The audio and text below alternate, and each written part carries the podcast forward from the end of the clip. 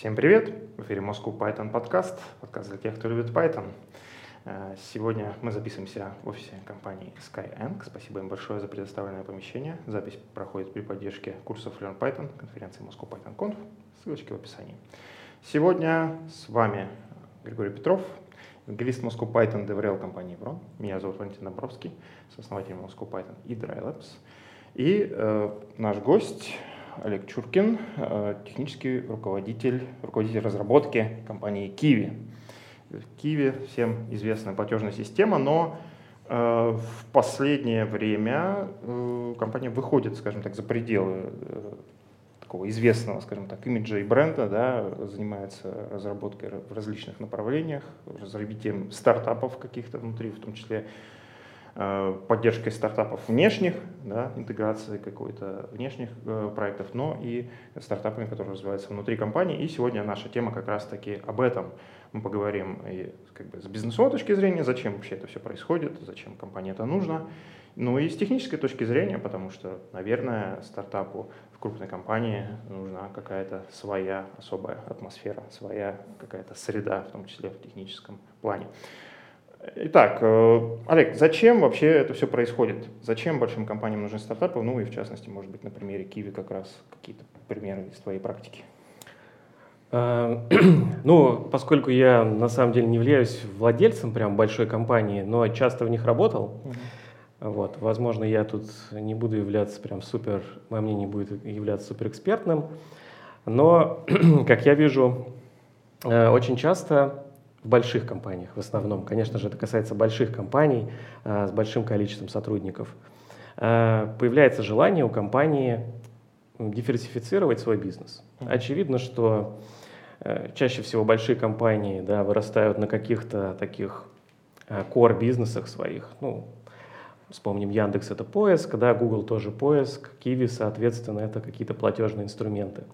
И очевидно, рынок наш в целом не стоит на месте, компания растет и ищет другие способы заработать на рынках. Поэтому практически все большие компании, корпорации э, стараются э, диверсифицировать э, какую-то свою бизнес-модель, э, э, например, запустить несколько каких-то экспериментальных проектов, посмотреть, что сейчас хайпует на рынке, блокчейн, э, AI, что там еще, Big Data, вот, и пытаться как-то э, эти области занять на рынке, чтобы потом получать от них какую-то прибыль. Вот. Казалось бы, большие компании, очень много ресурсов, но э, вместе с большим количеством ресурсов приходит и большая инертность. Угу. То есть, по сути, чтобы пос посмотреть на новые какие-то э, в бизнесе направления, нужно взять какую-то маленькую команду, да, попросить ее сделать MVP, с этим как-то MVP поиграться угу. и понять, насколько вообще этот эксперимент э, стоит дальше продолжать. Вот. И не всегда даже большие компании могут найти ресурсы на то, чтобы э, с таким MVP, такой MVP создать. Потому что, ну, во-первых, э, у компании есть основные продукты, которые сейчас тоже требуют вложений – Э, технических, да, денежных. Там тоже есть недоукомплектовка по ресурсам, их нужно искать, нанимать. И, например, нет возможности выделить вот прямо сейчас какую-то команду на завоевание рынка блокчейна. Ну, условно. Угу. Вот. Э, что же с этим делать? Да?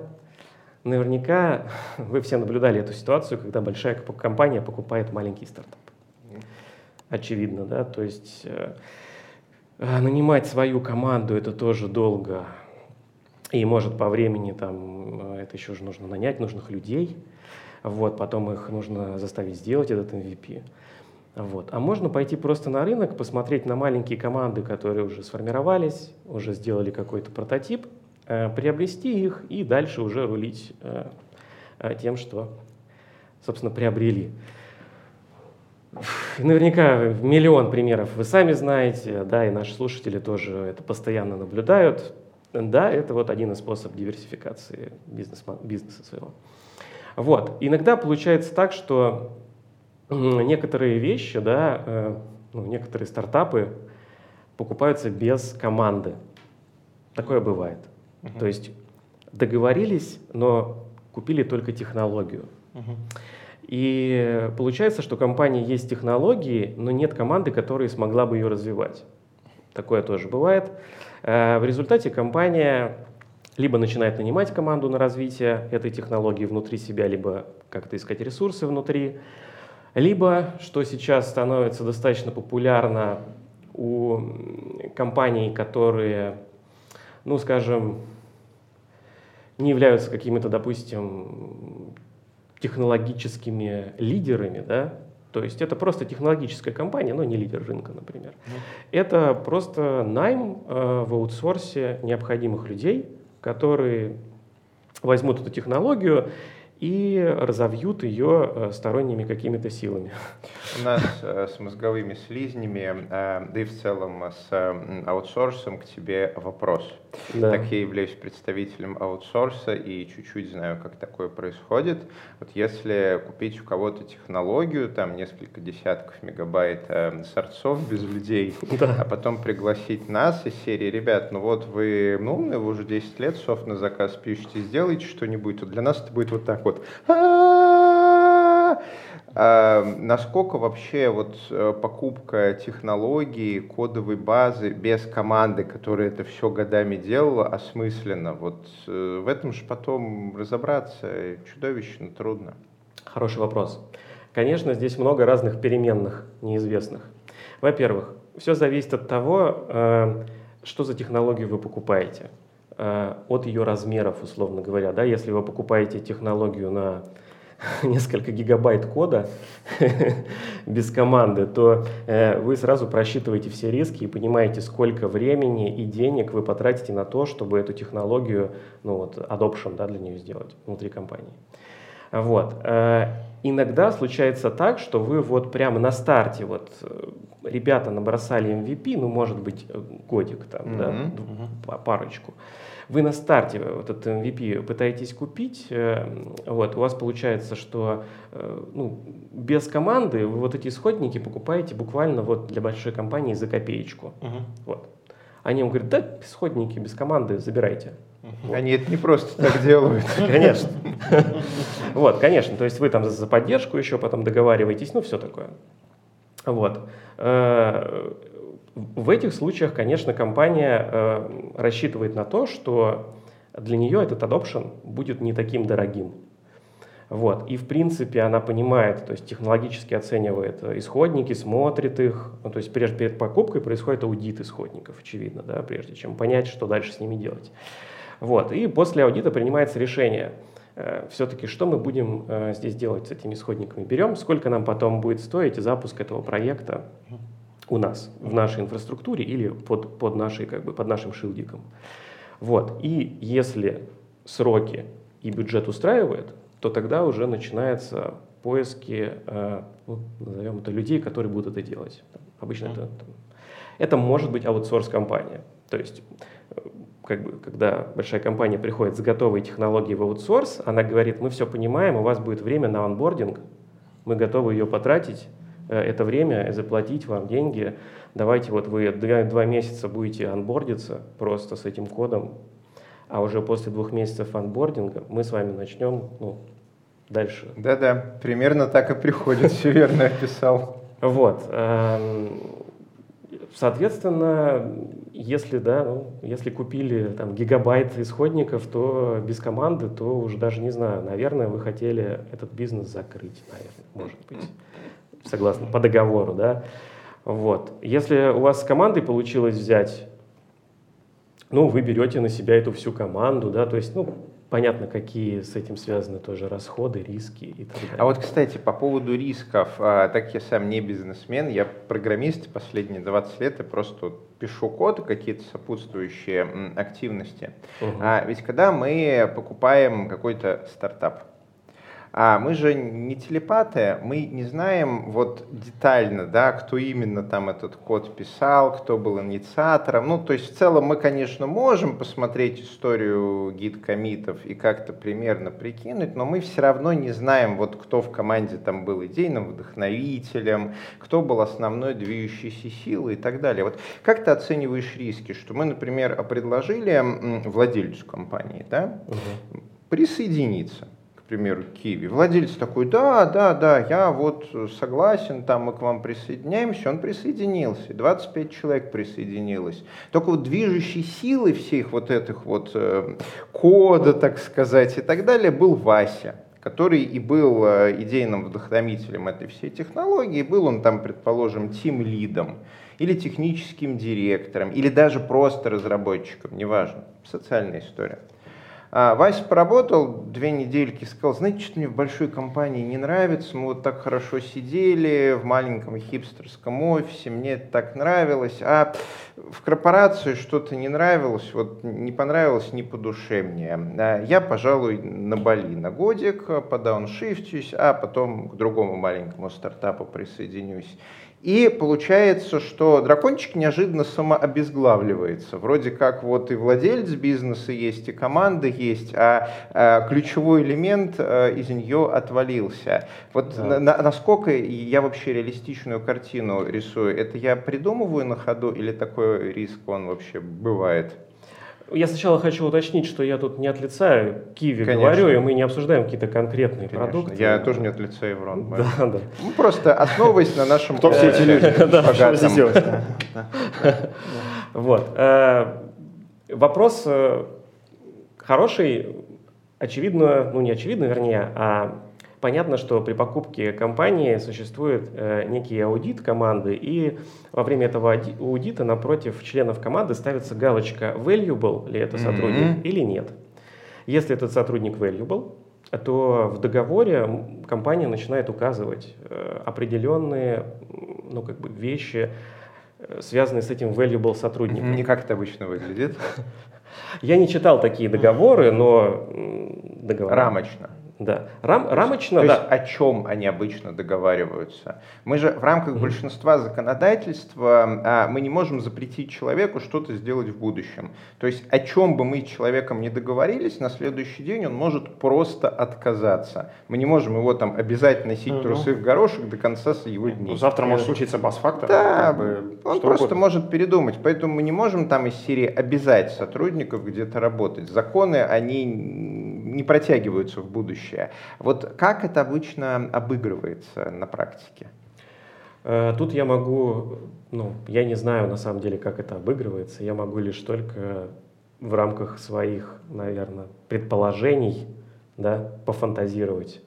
Ну, э, как привлечь э, сотрудников в свою компанию. Либо прописать в договоре, что он получит определенную сумму денег, если поработает на компанию еще не меньше N лет. Хороший да? способ. Да. Э, либо э, я бы со стороны такого оценщика, да, аудитора, э, посмотрел бы вглубь компании и попытался найти в компании людей, которые бы смогли в случае чего а, эту, этого человека, допустим, каким-то образом заменить. Reasonable. Вот. Э, тут, как говорится, бас-фактор может сработать в любой момент. Э, неважно, о чем ты договоришься при переходе да, э, с командой, ты можешь дать им денег, акций, плюшек, пообещать что-то. Да, бас-фактор может сработать и после этого, поэтому всегда есть у компании в целом риски, даже связанные с сотрудниками внутри нее. То есть это не относится именно к покупки стартапов, да, вот в большой компании всегда есть вот этот список valuable сотрудников. И компания по-разному пытается их, старается мотивировать, там, удержать в компании и так далее. И, конечно, всегда э, просчитывает риски. А что случится, если вот это, с этим сотрудником что-то там произойдет? Успел ли он передать свои знания? Есть ли у него, так сказать, вот этот вице-сотрудник, который сможет его заменить? Э, вот такие два момента, я думаю, работают и в покупке. Ну да.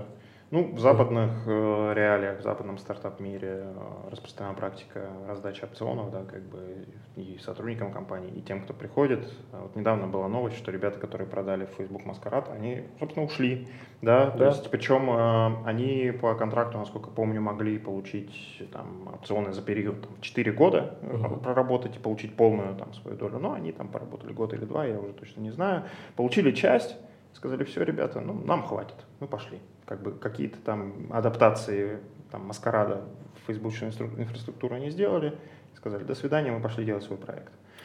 Да-да-да, я вот тоже, в, ну, собственно, это, наверное, из вот этого фильма Дудя, да, о Кремниевой долине, да. вот оттуда пошло.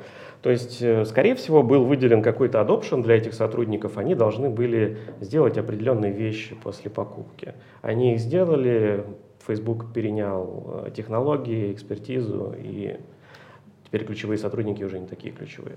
Да, в каком-то роде, да. Угу.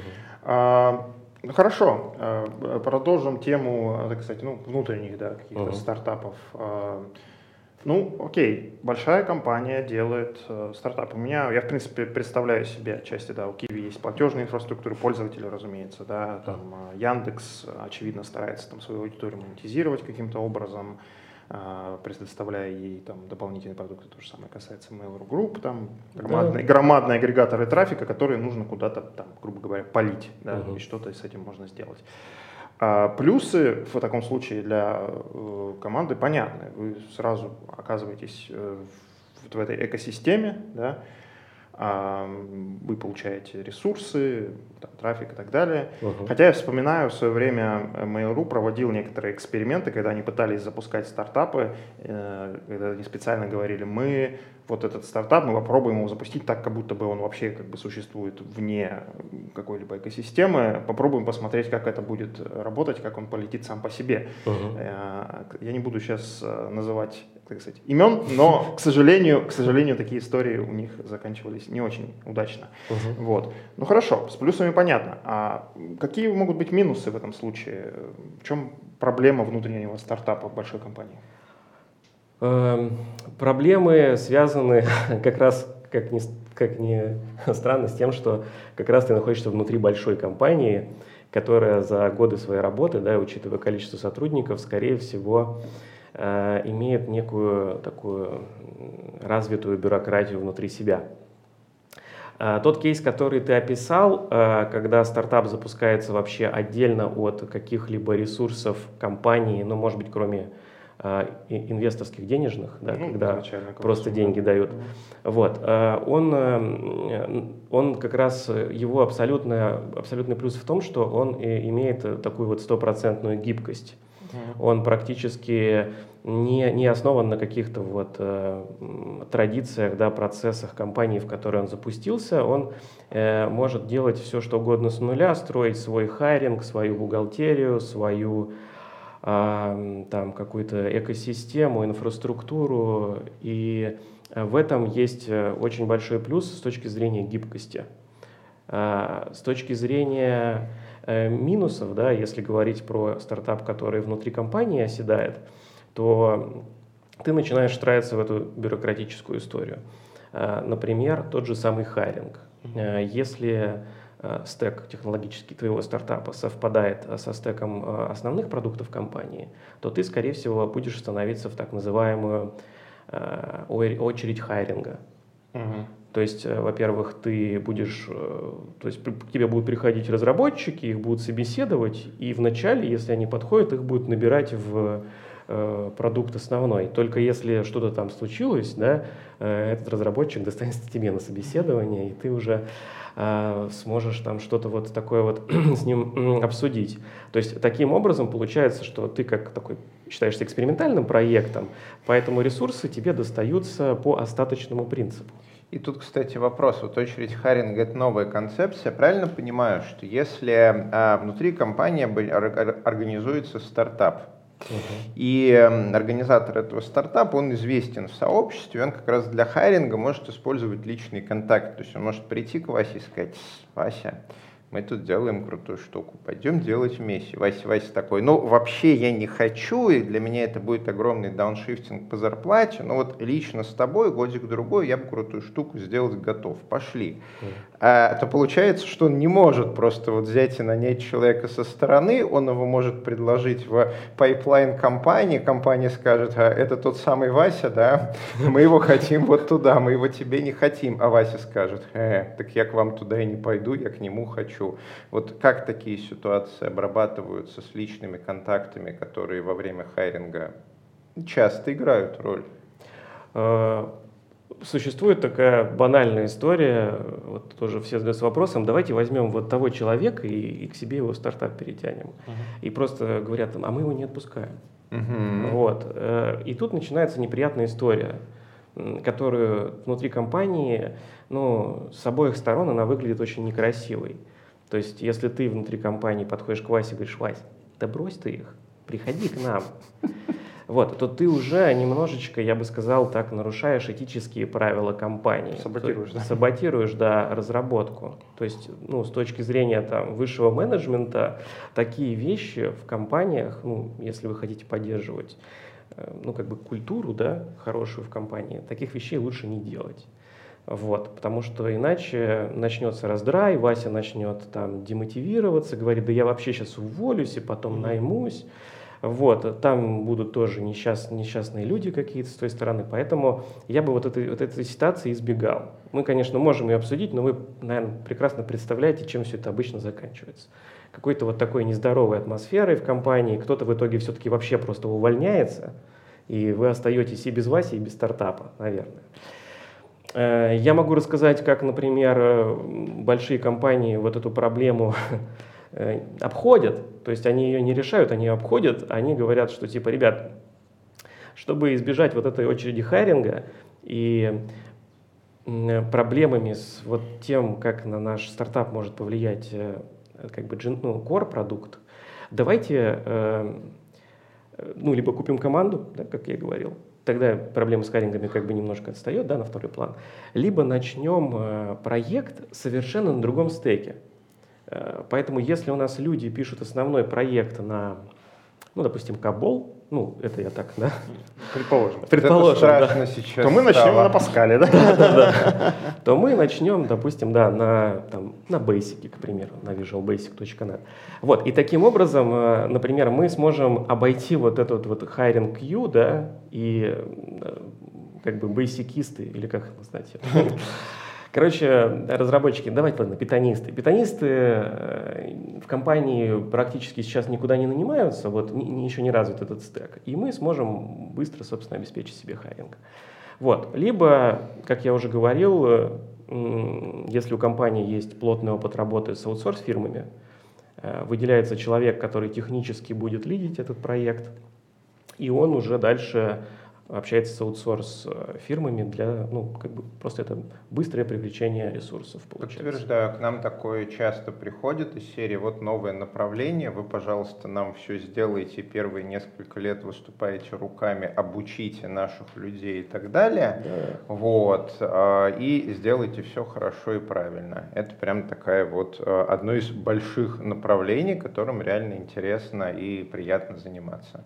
Вот. Единственное, там иногда бывают, конечно, ситуации а, проблемы в неком гапе экспертизы. То, что, например, мы там уже 10 лет занимаемся рубями, мы эту экспертизу набрали просто чудовищную. Uh-huh. И мы все сделали. Вот. Дальше компания говорит, окей, давайте мы теперь нанимать начнем. И мы говорим, да, пожалуйста, вот как бы, ну, мы-то сами нанимать не будем, мы не тем занимаемся.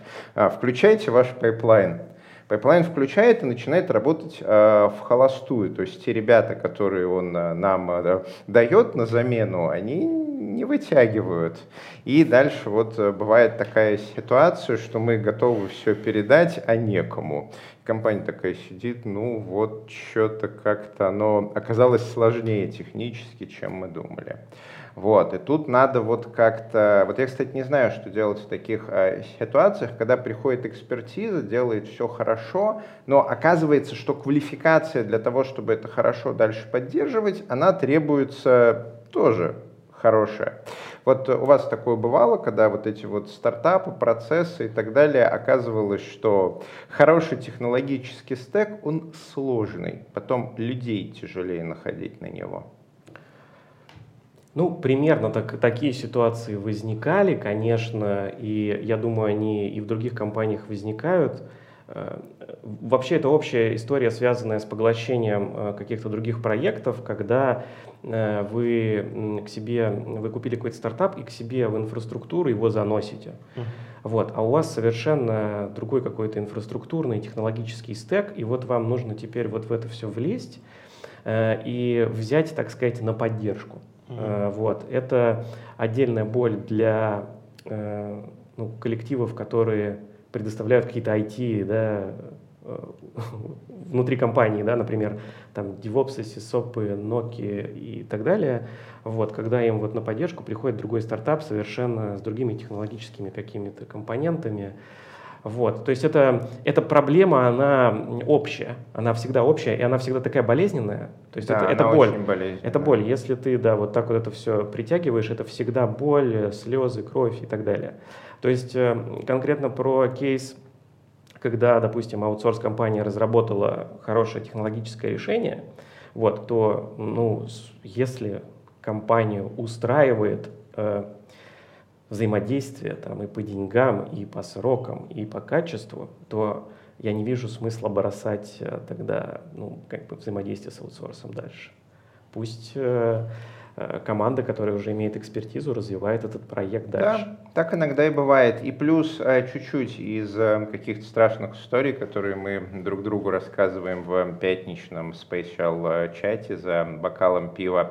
То есть иногда приходишь к, к, к клиенту, там, например, какой-нибудь Subversion, на продакшн сервера ходят по SSH, деплоят через SCP. Клиент такой спрашивает, а вот можете в наш процесс процессы интегрироваться. И мы рядом со своим звездолетом стоим так э, с кубами, infrastructure as a code, CI-CD. И с одной стороны мы вроде как и можем, но брать в руки деревянную дубинку это очень криповато. И дальше начинаются переговоры серия. Давайте вот мы там заложим плюс две недели, мы вам сделаем как в 2020 году принято, и ваших ребят тоже обучим, а то как-то, ну, каменными топорами дракона не убить. Такое, к сожалению, бывает. Вот прям вот реальные истории. Такое happens время от времени. Это очень частая история. Я, в принципе, понимаю, почему компании, которые занимаются ну, либо аутсорс-разработкой, аутсорс-поддержкой, а, смотрят на вот уже такой принесенный им проект. Я просто сталкивался с тем, что я искал, допустим, именно ну, как бы команды, которые могли бы заниматься, как сейчас можно говорить, девопсом. И вот у меня уже был проект развернутый. И я прихожу, говорю, вот есть проект развернутый, можете на поддержку его взять? Ух, ух, ух, ух, ух. Ну, мы так не работаем. Давайте сначала вот э, мы все сделаем, как у нас принято, а потом будем поддерживать. Вот, в результате мы сейчас, конечно, немножко отошли в сторону и обсуждаем уже там аутсорс тематику. У меня там тоже накопилось определенный опыт общения. Но для тех, кто будет этим заниматься, знайте, что если вы выбираете какую-то команду для определенного ну, фронта работ достаточно длительного, то вам будет очень сложно, скорее всего, сменить эту команду в дальнейшем. Mm-hmm. Поэтому Обращайте внимание хорошо, с кем вы хотите запартнериться. И на процессы. Прям да. вот технологическая карта процессов, что они будут делать, есть ли у них опыт передачи, есть ли у них опыт интеграции. А, иногда мы приходим вторыми или третьими, и это прям вот боль. боль. Да. Понимаю. Да. А, поговорим дальше про технические аспекты. Ну вот, окей, стартап, эксперимент. А, где, скажем так, находится вся эта техническая база? Она сначала находится где-то в инфраструктуре компании, потом она как-то там переезжает, не переезжает, э, или сразу разворачивается облако, и мы сразу вот как ты говоришь, может быть, с новым стеком технологий сразу делаем с нуля все где-то в отдельном месте. Как, той точки зрения, как, как, как это работает вообще? Зависит от конкретного вообще направления бизнеса, скажем так. Да, если вы э, понимаете, что в вашей компании уже есть возможности быстро и, главное, дешево э, развернуть да, новый стек технологический, и вам этого достаточно, э, то есть, да, тут всегда вот эта техническая грамотность, техническая аудит, он всегда встает на первом плане. То есть очень много э, происходит анализа. То есть э, вот если мы сейчас захостимся здесь, там, сколько это будет стоить по времени и по деньгам. А, а если там захостимся, вот тогда какое будет соотношение? Потому что от стартапов обычно требуют э, какого-то быстрого старта и быстрого развития. То есть, а ресурсов мало. Ну, как обычно получается, э, нужно очень быстро, но с небольшим количеством ресурсов. Вот, поэтому для такого рода стартапов, э, на мой взгляд, это как раз оптимальное решение. Это какие-то, э, ну, а облачные инфраструктуры или настоящие облачные провайдеры, вроде там, не знаю, нашего, там, наших облаков в Яндексе, Mail.ru или в Гугле и Амазоне. Uh-huh. Вот, не во всех сейчас там технологических компаниях, хотя я сейчас не могу точно сказать, может быть, уже во всех, Э, новые проекты именно запускаются в, ну, в каком-то, не знаю, как сейчас принято говорить, с помощью какого-то оркестратора, с помощью каких-то клауд-решений. Э, поэтому э, в этом, кстати, есть небольшой минус того, что если вы как бы внутри компании да, начинаете работать, то вы, соответственно, должны натянуть сову на глобус, да, то есть как-то вот этот новый технологический стек, как бы так подпилить, чтобы он заработал с тем, что уже есть а, в инфраструктуре. А есть какая-нибудь веб-сфера 15-летней давности, да, вы да. с ними друг на друга смотрите удивленно и нет, не стыкуется. Да, то есть или вот как ты рассказывал там, ну у нас там баш скрипты вот туда, э, да, вот здесь э, зайдите. Вот. То есть сейчас, в принципе, в вот больших крупных компаниях они уже все сделали для того, чтобы обеспечить э, именно такой быстрый старт этих проектов, угу. чтобы, чтобы это все было выверено, автоматизировано максимально. Вот. А, но, естественно, поскольку ресурсы вам э, внутри достаются по остаточному принципу, как я уже говорил, э, чаще всего Конечно, есть стартапы, которым прям, э, ну, там им ставят галочку, что это прям будущее, и вот на него все ресурсы. А, то есть есть такой вариант, оказаться во главе очереди найма. Есть, mm-hmm. есть, да. Ну, это, это, на мой взгляд, э, скорее редкий кейс. То есть это нужно быть э, прямо очень хорошо запитчить его как-то, либо именно сам, сами там высший топ-менеджмент решает, что вот наш сейчас бизнес вот-вот по перевозкам на каретах вот-вот сейчас схлопнется, и нам срочно нужно переезжать на, э, там, не знаю, на, на дизельные агрегаты или на паровые. Вот, тогда, естественно, сам бизнес решает, что наш основной продукт, он уже не конкурентоспособен, давайте вкладываться в какой-то более конкурент. Но это, в основном это редкость. Поэтому, э, как бы запускаясь внутри компании, вы сталкиваетесь с тем, что вам постоянно чего-то не хватает. Либо ресурсов, либо поддержки, вот, либо времени на что-то. Плюсы, плюсы-то какие? Плюсы, плюсы, кстати, э, весомые, они заключаются в том, что, первое, у тебя есть огромный накопленный э, там, глобальный опыт экспертизы. Если компания уже запускала кучу проектов, он, у нее уже есть сформированный IT-штат, э, там какие-то свои инфраструктурные уже настроенные компоненты, служба как информационной да, безопасности, которая это все проверяет, вот, э, и даже там отдел дизайна, который тебе нужен там на старте там, пару недель, то ты можешь эту экспертизу все почерпнуть абсолютно бесплатно. Да, возможно, это займет большее время, но эта экспертиза бесплатна, и это очень сильно помогает, если вот э, тебе нужно прямо какие-то такие вещи Э, там, сделать, которые ты раньше не делал. Uh-huh. Вот. Э, соответственно, вот это очень большой плюс, но с другой стороны, да, есть обратная медаль, что э, время, э, которое ты потратишь на это, может быть слишком критичным для тебя. И даже иногда тебе могут сказать, то есть ты можешь сказать как стартап, ребята, мне в мою команду нужен свой э, тестировщик. Вот прям свой нужен тестировщик. Потестировать веб-проект. Uh-huh. И тебе могут ответить, как я уже говорил, слушай, ну у нас сейчас нет свободных тестировщиков, у нас там стек вакансий висит на 5 голов вперед, ты становись шестым, вот, ну или мы там что-нибудь тебе еще предложим, Э, а в некоторых компаниях, э, там, где прям совсем вот э, с харингом такие интересные истории, там твоего еще тестировщика будут опрашивать согласно общему правилу собеседований, принятого в этом компании, ну или разработчика. То есть ты хочешь нанять по-быстрому разработчика, который что-то вот на джанге будет там простое делать, а он, к сожалению, не пройдет нужный этап собеседования. Шесть этапов, да? Да, не пройдет, и ты, к сожалению, будешь переживать по этому поводу. Вот. А всякая вот интересная матричная структура, когда ты набираешь э, людей и у них нет каких-то фиксированных команд. Э, это, ну, как бы такое называется ресурсный пул, да.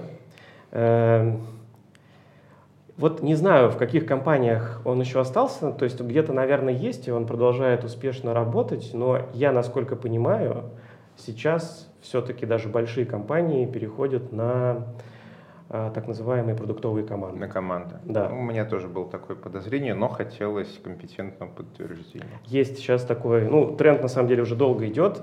Иногда, правда, эти продуктовые команды все еще остаются достаточно большими. Вот. Но в целом, ну, я вот давно уже не видел такие пулы ресурсов, когда там ты говоришь, вот там где-то отдел тестирования, потестируйте вот мой проект, вот эту задачку. Uh-huh. Вот, и там какой-то человек освобождается, который впервые видит твой проект. Он просто на другом работал все время, и вот начинается вот эта история. То есть, по-моему, ее признали все-таки достаточно неэффективной. Вот. Э, поэтому, э, например, э, вот текущий стартап, в котором я, собственно, руковожу разработкой, у него был еще один нюанс, поскольку он рассчитан на международный рынок скорее. Uh-huh. Да? Вот тоже та же самая диверсификация бизнеса – это экспансия на какие-то другие рынки. А, да.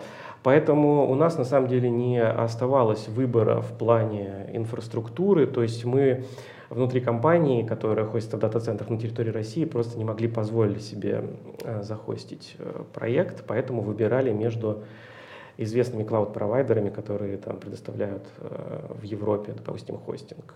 Вот. А что по языкам выбрали? По языкам у нас Python, Поэтому, я, поэтому да, я здесь, да, наверное, в Python подкасте. Вот, но пока, правда, мы до питона не дошли еще. Ну, у нас не всегда, не, всегда. не только про питон, да. Вот.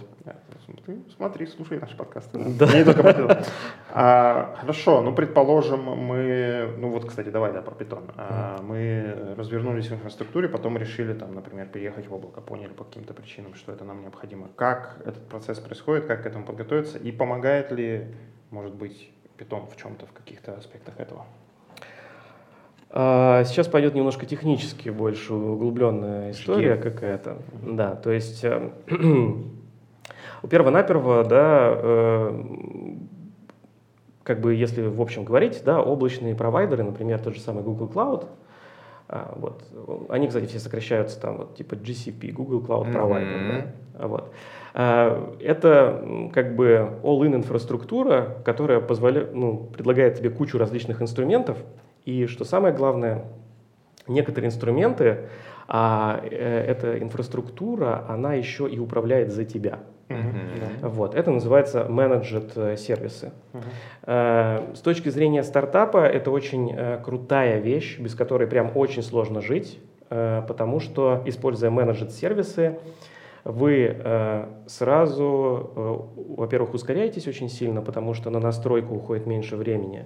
Во-вторых, вам не нужно нанимать или держать каких-то отдельных людей, которые бы занимались поддержкой этих менеджет компонент. Uh-huh. Вот, э, поэтому, допустим, мы сразу выбираем э, все компоненты managed, то есть это там Kubernetes, да, это Cloud SQL, где мы там берем Postgres, и практически все сервисы мы запускаем либо в Kubernetes, э, да, managed, либо не запускаем. Вот. Это обусловлено тем, что, конечно же, клауд-провайдеры предоставляют вам возможность сетапить свои виртуалки, на которых вы можете разворачивать свои сервисы. А, но а, как только вы связываетесь с виртуалкой, вы начинаете думать над тем, а накатил ли я все патчи на эту Ubuntu, которая находится на этой виртуалке. Вот, у вас начинается много всплывать DevOps вопросов, вот этих security консернов, извините, и вы начинаете это все автоматизировать, вовлекаться и так далее. Поэтому даже если вам нужно какой-то инфраструктурный компонент просто развернуть, не свое приложение, а там, ну не знаю, какой-то Прометей, там, там, не знаю, Эластик, Графану, а мы все это обязательно разворачиваем в менеджер-сервисах, потому что не хотим париться насчет того, накатили мы патчи с, с уязвимостями или нет. За нас Звучит это... более чем разумно. Infrastructure as a code, все да. такое. GitLab там наверняка какой-нибудь рядом. Ну, у нас там мы как бы совмещаем, понимаешь, то есть мы же все-таки стартап внутри компании, угу. и поэтому решили использовать какие-то компоненты корпоративные, Джиру и Дженкинс. Ну, допустим, Джиру и TeamCity в нашем. А, прошу прощения, да, и да, Jenkins, да. Вот, э, в нашем случае, да, и там, допустим, GitHub Enterprise. Вот, э, это как, э, как бы, тут нам помогает сама компания, потому что это периметр компании, она отвечает за информационную безопасность, за поддержку. Все вот такое. это, кстати, круто, инфраструктура тулзов, которая уже настроена, уже работает, и разработчики ну, это прям хорошо-хорошо. Да. А, как, кстати, вот э, TeamCity по личному опыту относительно GitHub и э, GitLab? Вот, а примерно так же или есть какие-то вещи, которые прям заметна разница? А, единственный момент, который я до, к которому я до сих пор не могу привык, привыкнуть к TeamCity, она на самом деле пытается заставить нас писать конфигурации на Kotlin. Да, то есть... Неожиданно. Да, то есть, конечно, многие скажут, «Ну, какие конфигурации, я всегда в UI натыкиваю их. Хотя, знаешь, вот а, автопик, строго между нами, мы, если что, потом э, вырежем. Вот если вот выбирать между Kotlin и YAML, я читал спецификацию YAML, мне надо было все 86 страниц.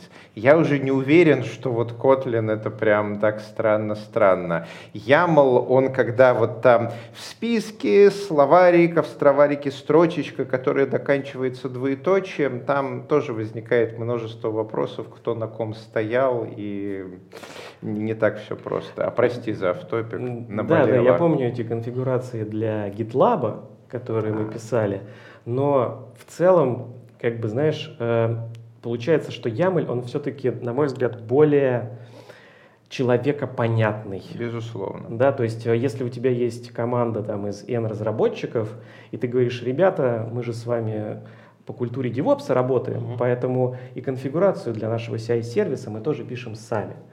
Вот. Э, э, в новых версиях TeamCity, да, принято писать ее на Kotlin.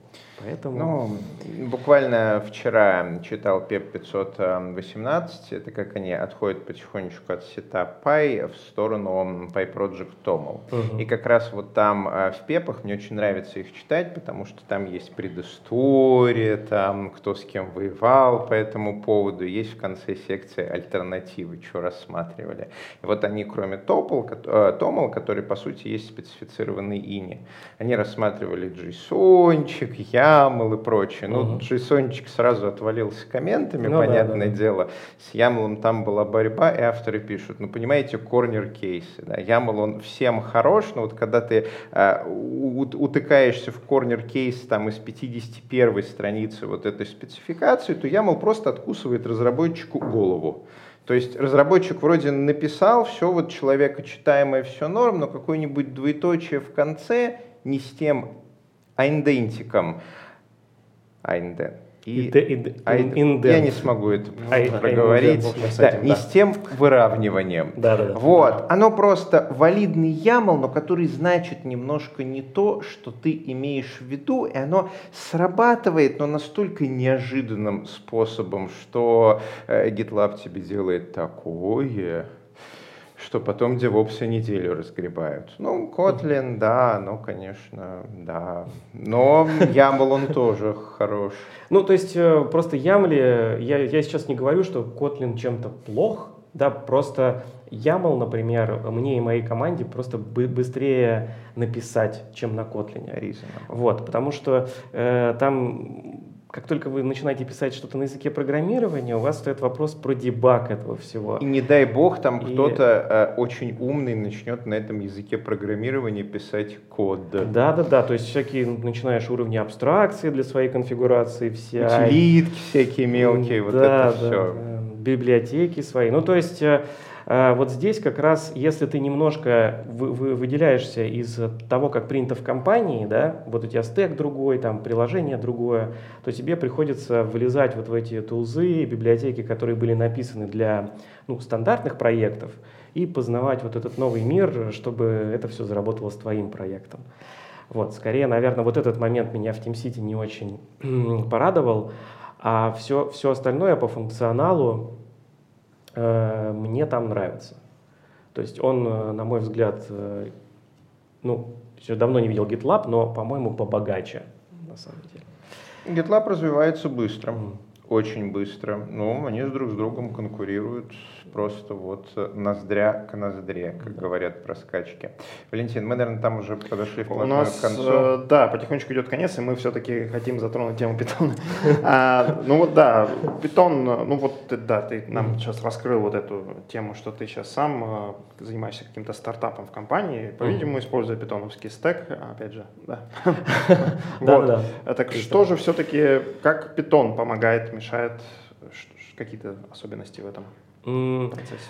Э, ну, скажем так, Python э, может помочь, э, пока я вижу, да, лишь косвенно, потому что в целом, когда вы используете все менеджет инфраструктуру, вы подгоняете свои приложения под общеизвестные форматы. Ну, например, если мы используем Kubernetes, да, мы докеризируем свои приложения, приложения в обязательном порядке, обязательно настраиваем для них сигнал хендлинг, да, чтобы они могли завершаться gracefully.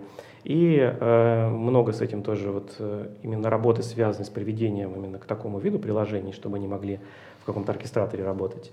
Вот, по сути, для всех языков, э, ну, очевидно, вот эта декеризация, она будет э, для кого-то полегче, там, как для Go, например, бинарник там скопировал, что-то побилдил, так и посложнее для питона, где ты там Э, создавать или не создавать virtualenv, где побилдить вот эти виллы, которые бинарные, чтобы не ставить внутрь докера там GCC или переходить на мультистейдж сборку. Э, в этом плане Python скорее эм, мешает, чем помогает. Э, в плане общения с облаком вам очень часто потребуется взаимодействовать с компонентами из приложений путем интеграции каких-то клиентских библиотек. Uh-huh. Вот, там, например, какой-то key management service или secrets или еще что-то. Вот, и здесь, конечно, если вы выбрали совсем-совсем неудачный язык, для него может не оказаться клиента написанного. Придется курлом ходить. Ну, или писать свой. Вот, э, уже в Google Cloud, в принципе, поддерживаются там все основные языки, кроме, по-моему, компилируемых э, из разряда C++, C, э, Rust – Go поддерживается, понятно, Java, Node.js, PHP, все как положено. Даже, ну и C-Sharp. Вот. Э, возможно, при появлении каких-то новых фич в облаке клиенты доезжают не сразу, но, насколько я знаю, Python — это вообще референс клиенты на питоне пишутся. First class citizen. Да, да. То есть питоновский клиент у вас будет, скорее всего, всегда. Плюс стоит отметить, что большинство SDK у клауд-провайдеров, как минимум у Гугла и у Амазона, то есть у Амазона это AWS CLI, а у Гугла это G-Cloud там, SDK, они в основном с, написаны на питоне. Mm. И это иногда помогает понять, почему не работает, или иногда помогает понять, как, как можно расширить да, да, это, э, использование этого SDK. Вот. Э, в принципе, наверное, это все вещи, на которые бы Python, ну, которые бы Python повлиял, когда мы э, вот, переезжали в Google Cloud. Uh-huh. Вот. В целом, э, если вы пишете, создаете приложение на каких-то современных, ну, как бы популярных языках, назовем так, да, то проблем с популярными клауд-провайдерами у вас не будет. Я не говорю про какие-то такие немножко маргинальные, типа там Oracle Cloud, есть такой клауд у Oracle, может быть там в Alibaba что-то, Alibaba Cloud, может быть там какие-то есть нюансы, но если брать Amazon, Google, то э, все в принципе доступно и документация есть. Ну что ж, Хорошо, мы в очередной раз убедились, что питон находится в первых рядах, это радует. А, спасибо большое, Олег. А, вам спасибо тоже. Да, удачи твоему стартапу и, и вообще в целом. А, с вами был Moscow Python подкаст. Все это записывалось э, в офисе компании Skyeng при поддержке курсов Learn Python конференции Moscow Python Conf. Ссылочки в описании. С вами сегодня были Меркурий Петров, евангелист Moscow Python, Деврел Иврон и его мозговые слизни. А, Олег Чуркин, э, э, технический руководитель компании Kiwi. Я вот сейчас, э, да. ты сразу тебя немножечко прерву. Э, у Киви другой технический руководитель разработки. Руководитель да. разработки да. вот этого своего стартапа, не, не своего даже стартапа, а стартапа внутри Понятно. Киви. А, видишь, как все. Да. Корпоративные э, нюансы. Руководитель разработки стартапов компа- внутри компании Kiwi. Да. Э, меня зовут э, Валентин Домбровский, сооснователь Moscow Python и компании TryLabs. Ставьте лайки, пишите комментарии, подписывайтесь на наш канал. Здесь говорят про Python.